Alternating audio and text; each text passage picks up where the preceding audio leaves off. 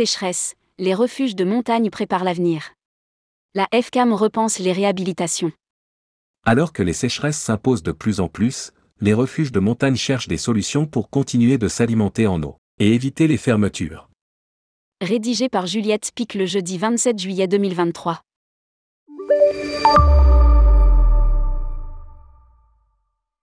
Sécheresse, canicule, épisodes climatiques extrêmes. L'été 2023, avertit la communauté scientifique, va devenir une norme. Un constat qui n'est pas sans conséquences, notamment en haute montagne et dans les refuges de montagne où la gestion de l'eau est de plus en plus un problème.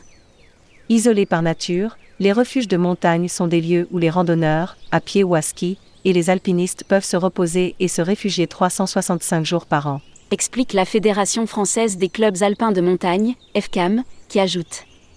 Ils sont dépendants des ressources locales disponibles autour du bâtiment pour leur approvisionnement en eau et en énergie et sont donc particulièrement vulnérables en cas de pénurie d'eau.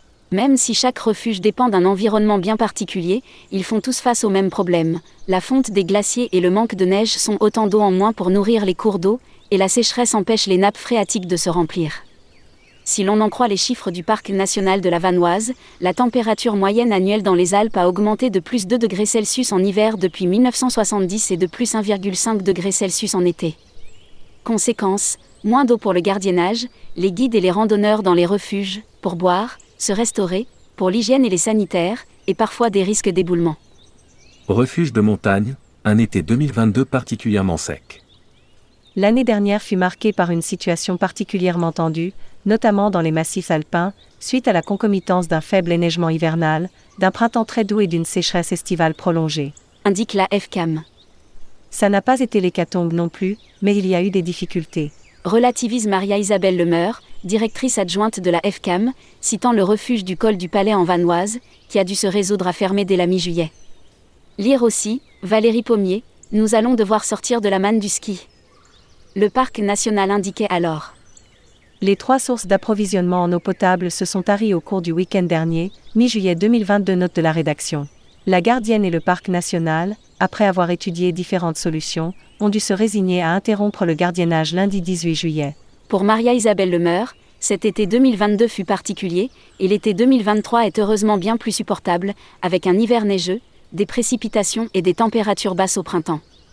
Il y a deux territoires complexes, le refuge des Cortalais dans le massif du Canigou dans les Pyrénées-Orientales, qui souffre énormément du manque de précipitations, et le chalet de la Maline qui est très dépendant d'une source dans le Verdon et se retrouve dans une situation précaire.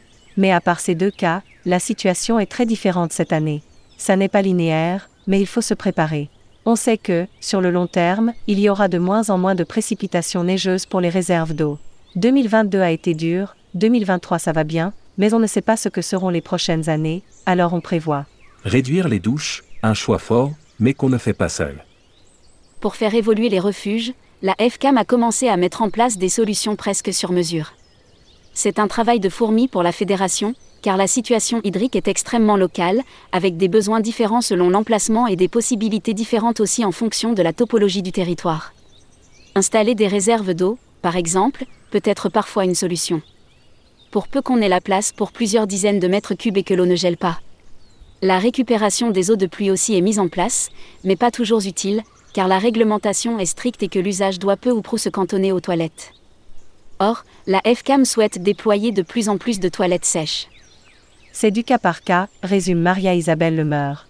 Ça dépend aussi du passage des randonneurs. S'il y a de l'itinérance, par exemple, on aura besoin de mettre plus de douches pour éviter que les gens ne se lavent dans les cours d'eau et les polluent les douches sont, pour elle, un des principaux leviers. Sur les refuges sans itinérance où on ne reste pas, la douche n'est pas nécessaire, on peut se contenter d'une toilette de chat. C'est un choix fort, mais qu'on ne fait pas seul. Pour chaque réhabilitation de refuge, la FCAM s'appuie sur l'intelligence collective. Les usagers, les institutions, les parcs, les guides, les gardiens définissent ensemble un cahier des charges.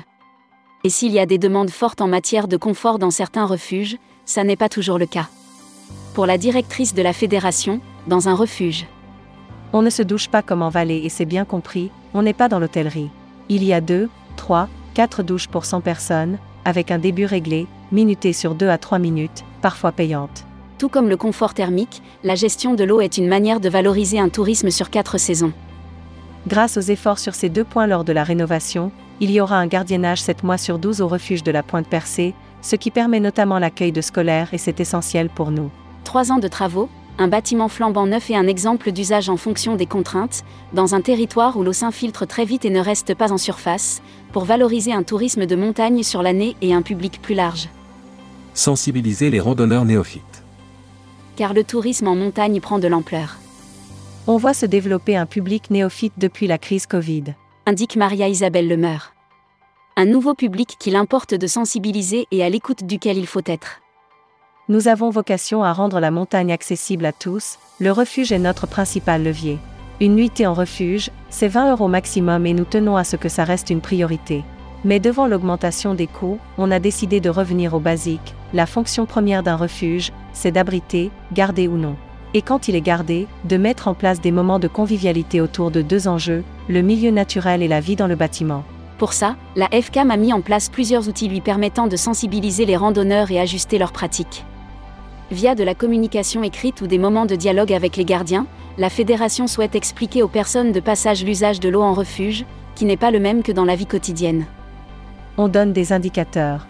Par exemple, chaque jour, on utilise environ 150 litres d'eau, en refuge avec une toilette de chasse à passe à vin. On va aussi expliquer qu'il n'y a pas de raccordement comme en vallée.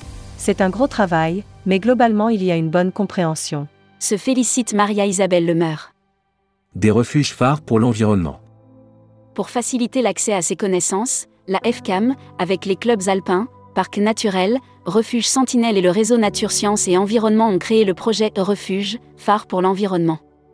S'appuyer sur des éléments ludiques et proposer aux randonneurs, aux montagnards et aux scolaires des animations autour des refuges afin de mettre en place des actions de sensibilisation.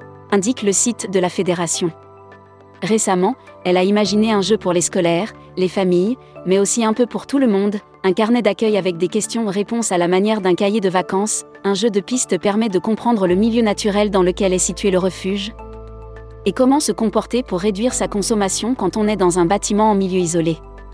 Testé au refuge de la Pointe Percée et dans quelques autres dans les Pyrénées et les Alpes, le jeu devrait se développer un peu partout, au gré des réhabilitations, et faire du parc entier un phare pour l'environnement. Publié par Juliette Pic. Spécialiste rubrique Voyage responsable, tourmag.com.